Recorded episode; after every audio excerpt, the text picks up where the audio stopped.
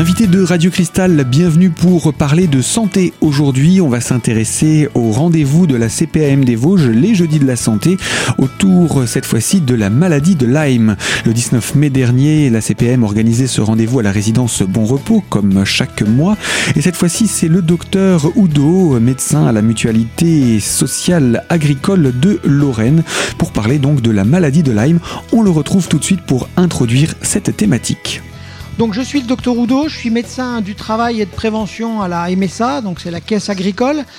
Et donc en tant que médecin du travail, je suis confronté euh, de façon quasiment quotidienne à, ce risque, puisque tous nos professionnels de santé, qu'ils soient agriculteurs ou qu'ils soient bûcherons, sylviculteurs, gardes forestiers, enfin tous les gens qui sont dans le milieu naturel, si vous voulez, sont amenés à être exposés aux piqûres de tiques. Et en étant exposés aux piqûres de tiques, donc on est forcément exposé à cette maladie euh, de Lyme. Donc on la connaît, on la connaît très bien. Parallèlement à tout ça, j'anime avec le professeur May et le professeur Rabot, les deux professeurs de maladies infectieuses euh, du CHU de Nancy. On anime des réunions actuellement d'information aussi des médecins, des médecins traitants, hein, pour réactualiser leurs connaissances sur la maladie et bien les sensibiliser au fait qu'il faut absolument euh, euh, savoir la reconnaître, et c'est pas si évident que ça. Et moi, cet après-midi, en tant que médecin du travail, je suis essentiellement venu vous parler de prévention, c'est-à-dire essayer de ne pas l'attraper ou de la reconnaître pour se faire soigner suffisamment tôt. Hein. Après, il y a d'autres sujets. Il y a des divergences de vue, je dirais, entre certaines écoles de médecine sur les traitements plus ou moins prolongés de cette maladie. On n'est pas là principalement pour parler de ces choses-là cet après-midi. On est surtout là pour parler de prévention. Hein. Voilà, donc les activités à risque. Pour ceux qui sont retraités, évidemment, le risque, il est dans les activités de loisirs. Hein. Donc les activités de loisirs, c'est les chasseurs, s'il y en a parmi vous, c'est les ramasseurs de champignons, c'est les marcheurs, tout simplement, les vététistes. Hein. Après, les professionnels, effectivement, les bûcherons, les sylviculteurs, tous les gens qui interviennent dans le milieu naturel, y compris les, travaux publics, peuvent être concernés, effectivement, par cette pathologie. Hein.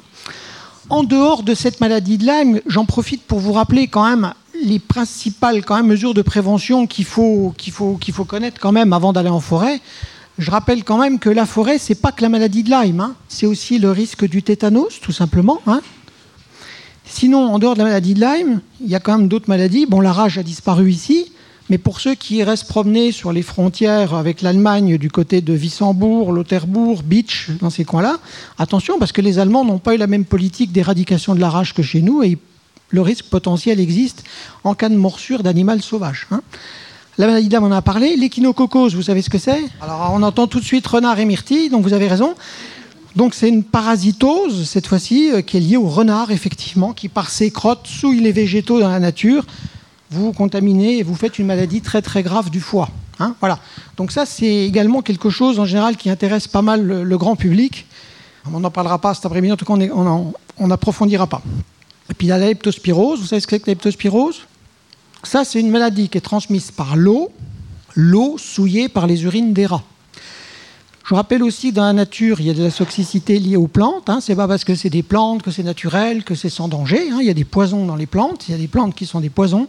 Donc méfiez-vous, sans compter tous les risques d'allergie. Hein. Donc l'activité qui vous expose à tout ça, c'est évidemment tout ce qui est travail et c'est tout ce qui est loisir. La maladie de Lyme, c'est une maladie infectieuse. C'est une maladie qui est liée à une bactérie qu'on appelle Borrelia burgdorferi, et puis il y a des cousins, des cousines. Donc je vais vous raconter un petit peu ce que c'est qu'une maladie infectieuse pour que vous compreniez bien comment ça fonctionne. Donc les maladies infectieuses, c'est lié à une bactérie, c'est lié à un virus, ça peut être lié aussi à un parasite, comme l'échinococose notamment. Et ça peut être lié aussi à ce qu'on appelle un prion. Vous vous rappelez la maladie de la vache folle. Hein? Donc quelques, rares cas de contamination entre des animaux qui avaient été malades et de la consommation de viande euh, contaminée. Euh, maladie également mortelle à tous les coups, celle-là. Hein. voilà. Donc on n'a jamais réussi à isoler ce que c'était que ce microbe-là. On l'a appelé prion, voilà, mais on ne sait pas ce que c'est. On ne sait pas si c'est une protéine, on ne sait pas si c'est une bactérie, on ne sait pas si c'est un virus. On n'a jamais réussi à isoler. Ensuite, un microbe, il faut qu'il survive. Et pour qu'il survive, il ne faut pas qu'il rende tous les gens malades, on est bien d'accord. Sinon, il tue son propre réservoir, il tue, la personne ou l'être animal qui l'héberge. Donc, il y a ce qu'on appelle des barrières d'espèces. Tout le monde n'est pas malade avec le même microbe, notamment la maladie de Lyme. Nous, on en est malade, les animaux n'en sont pas malades. Donc ils sont porteurs de la bactérie, ils la véhiculent, ils permettent aux tiques de se contaminer quand ils les piquent, mais eux-mêmes ne sont pas malades. Ensuite, une maladie infectieuse, ça se transmet de différentes manières, par contagion, par transmission ou par un vecteur. Donc les vecteurs, c'est par exemple le moustique pour le paludisme, c'est le tic pour la maladie de Lyme. Euh, le tic, d'ailleurs, transmet tout un tas de pathologies différentes. Hein. Une maladie transmissible, c'est une maladie où il faut un contact entre les hommes, ou les femmes, ou les femmes et les hommes, etc. Donc là, il faut un contact de liquide. C'est les maladies sexuelles, par exemple, qui sont des maladies transmissibles. Et vous avez les maladies contagieuses. Là, ce sont des maladies qui se transmettent sans même qu'il y ait contact. C'est-à-dire que si je suis porteur du virus grippal, j'éternue et je contamine toute la salle potentiellement. Là, il n'y a même pas besoin d'être au contact les uns des autres. Hein. voilà, donc contagion, très embêtant. Transmissible, il faut être au contact. Et par un vecteur, il faut un vecteur. Donc la maladie de Lyme est une maladie qui ne se transmet pas de personne à personne. Elle ne peut se transmettre que par un tic. Chaque maladie a sa porte d'entrée. Pour la grippe, c'est la voie respiratoire. Vous pouvez mettre vos mains dans du virus grippal, le retourner, voilà. vous n'attraperez pas la grippe par la, peau. Il faut respirer le virus qui rentre dans vos poumons. Pour la maladie de Lyme, donc la, la porte d'entrée, elle est à travers la peau, et c'est la tique qui va introduire la bactérie sous la peau. une fois que la bactérie est sous la peau, comme on le verra, ben, elle va diffuser un peu partout et provoquer différents signes. Alors pourquoi je vous raconte tout ça? C'est parce que pour faire de la prévention, ben, il faut connaître ces choses-là. Et eh bien voilà donc pour la présentation rapide de la maladie de Lyme, il y a bien entendu beaucoup de détails à donner, comme par exemple expliquer tout d'abord comment se déroule une maladie. Nous retrouvons le docteur Oudot dans quelques instants pour la deuxième partie de ce magazine. A tout de suite.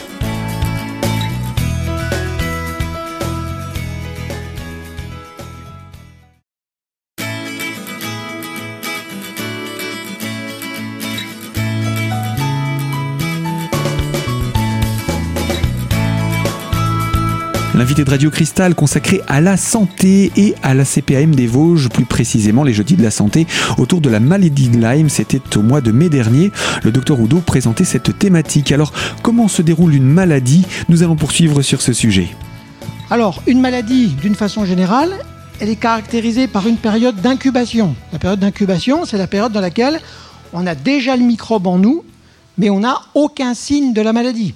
Même pas un petit coup de fièvre, rien du tout. C'est une période silencieuse où on peut déjà être transmetteur. Pour la gastroentérite, vous transmettez le virus alors même que vous n'avez pas encore de signes. Ensuite, la maladie a ce qu'on appelle une période d'invasion. Vous savez, c'est la délicieuse période où vous commencez à frissonner, vous avez mal partout, vous, vous mettez sous la couette, vous avez chaud, froid, vous transpirez, ce qu'on appelle la période d'invasion. C'est le moment où le microbe commence à se multiplier en l'organisme et provoque l'apparition de la fièvre. Cette fièvre, d'ailleurs, elle est utile puisqu'elle sert à tuer le microbe. Donc c'est pour ça que quand on peut, il faut même la respecter, la fièvre. Quand elle n'est pas dangereuse pour la santé de la personne, avoir un 38,5 qui va tuer le microbe, c'est des fois mieux que de rabaisser la température sans cesse à 36,5 avec des médicaments et empêcher que le microbe soit tué. Après, quand on a 39,5, 40, 41, qu'on est cardiaque, qu'on est asthmatique, c'est autre chose, hein, évidemment. Cette période d'invasion, on ne sait pas encore ce qu'on va avoir. Et ensuite, vous avez la période d'état de la maladie. Donc là, vous commencez à tousser, vous avez des diarrhées, vous vomissez, vous avez un urticaire. Voilà, c'est là que les signes vont vraiment apparaître. C'est là d'ailleurs qu'on met en général le traitement en place. Puis ensuite, normalement, on guérit. Pas toujours. Et même si on a guéri, eh bien, on n'est pas à l'abri d'avoir une longue période de convalescence, parce que les maladies infectieuses ont cette caractéristique pour certaines d'entre elles, pas toutes, mais beaucoup, c'est de provoquer une fatigue alors même qu'on est guéri, c'est-à-dire qu'il n'y a plus de lésions, on peut avoir une fatigue qui peut durer plusieurs mois après l'extinction des signes de la maladie. C'est ce qu'on appelle la convalescence. Alors, le, traitement des maladies infectieuses, on a différentes gammes de traitements. Donc, pour tout ce qui est bactéries, c'est le cas de la maladie de Lyme, on a ce qu'on appelle les traitements antibiotiques. Les, antibiotiques, ce n'est pas automatique. Il ne faut pas en abuser. Pourquoi? Voilà, donc j'entends le mot accoutumance. Nous, on parle de résistance, c'est-à-dire que si on vous soumet des, traitements antibiotiques répétitifs ou de trop longue durée, votre organisme, en fait, enfin le microbe lui-même va développer des résistances aux antibiotiques et va ne plus être tué par l'antibiotique. Hein.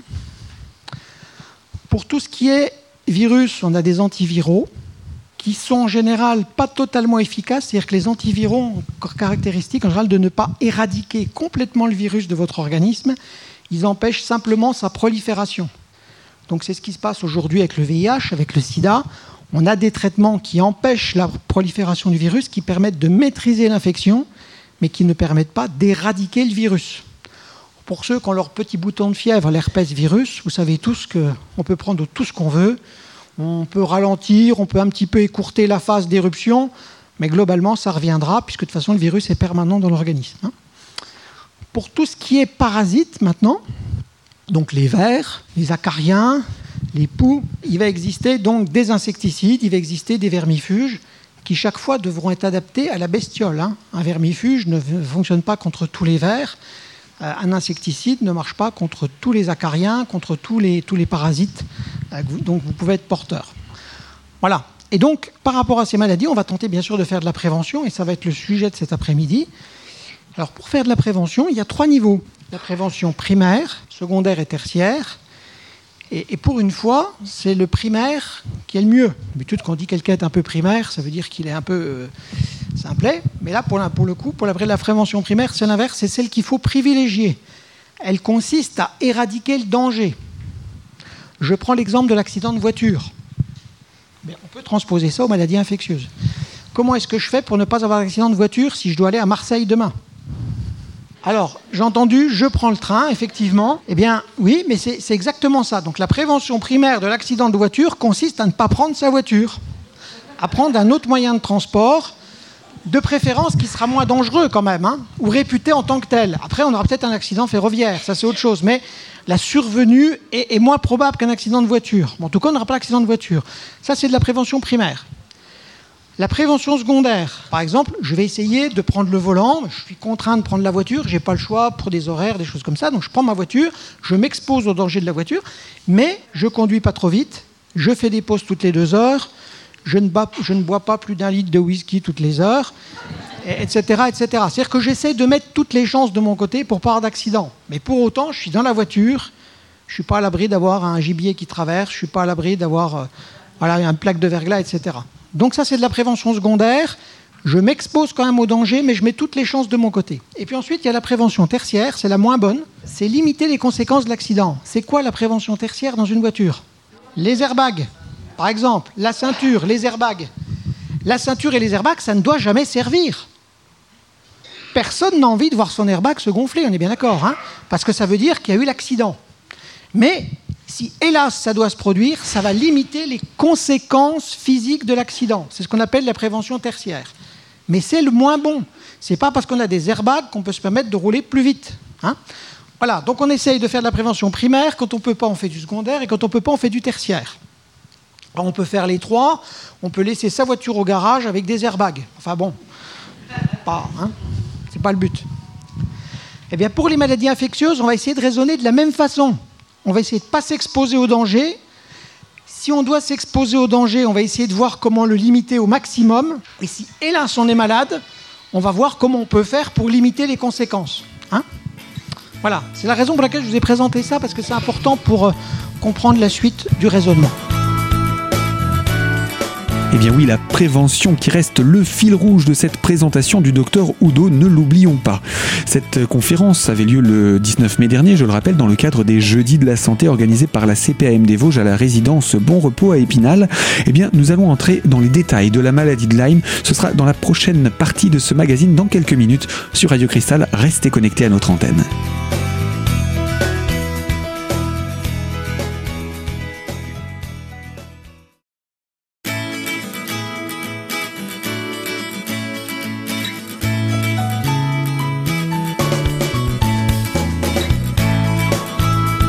L'invité santé de Radio Cristal, la CPAM des Vosges et la maladie de Lyme, présenté par le docteur Jean-Marc Houdot. Nous entrons dans le détail de la maladie de Lyme pour ces prochaines minutes.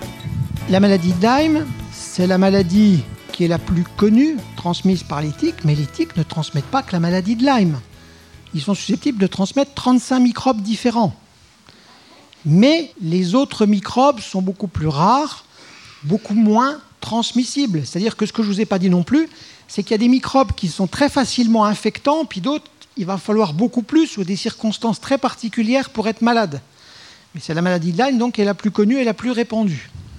Elle est donc due à une Borrelia, donc c'est le nom de la famille de ces bactéries. Il y a Bourdorferi, mais il y en a d'autres hein, euh, qui donnent également des, maladies de Lyme, avec parfois d'ailleurs des signes différents. Euh, cette bactérie, donc, elle est hébergée chez les animaux sauvages qui sont le réservoir. Eux ne sont pas malades. Donc ce sont les cerfs, les chevreuils, les sangliers, mais surtout, il ne faut pas oublier tous les rongeurs. Vous savez combien il y a de rongeurs sur un kilomètre carré de terrain en nature? Plusieurs milliers. Hein, vous imaginez Il y a 30 chevreuils à l'hectare en France. Hein, donc vous imaginez un petit peu le, voilà, ce que ça représente comme population. Donc les rongeurs, vous imaginez ce que ça représente.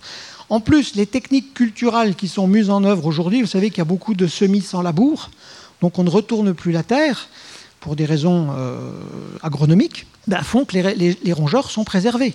On va peut-être voir réapparaître des lapins de Garenne qu'on ne voit plus depuis des années. Hein.